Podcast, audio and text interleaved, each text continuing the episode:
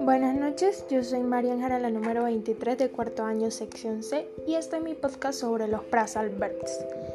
¿Qué son los phrasal es un verbo preposicional.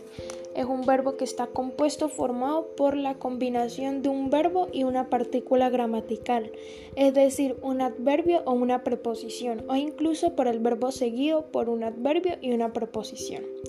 ¿Qué son los phrasal verbs transitivos? Los phrasal verbs transitivos son aquellos a los que, se, a los que le siguen completan, complementos directos. A veces en aquellas phrasal verbs que se digan, el complemento se sitúa entre el verbo y la preposición. Por ejemplo, bring it back, traer, call, temp, up, devolver la llamada, cross, it off, tachar, dig, it up, desenterrar algo. ¿Qué son los phrasal separables? Si es separable, significa que el verbo y la partícula se pueden separar para poner el, para poner el objeto en el medio. Se puede poner el objeto, en este caso de form, antes o después de la preposición. Si el objeto es un pronombre, entonces siempre va entre el verbo y la preposición obligatoriamente. Ahora, phrasal verbs no separables. ¿Cuáles son los phrasal verbs no separables?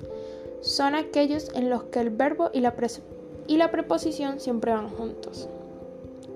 Hay dos tipos de phrasal verbs, los que se dividen, en este caso, take the dog out y los que no, look forward to your answer.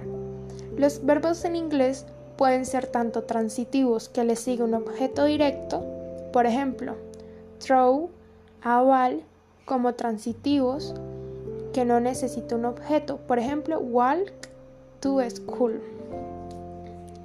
Y mis tres oraciones son las siguientes. We are going to look and enjoy the landscape. Vamos a mirar y disfrutar del paisaje. You, you have to be, to be happy to move on. Tienes que estar feliz para seguir adelante. Have to carry out the show. Tengo que llevar a cabo el show.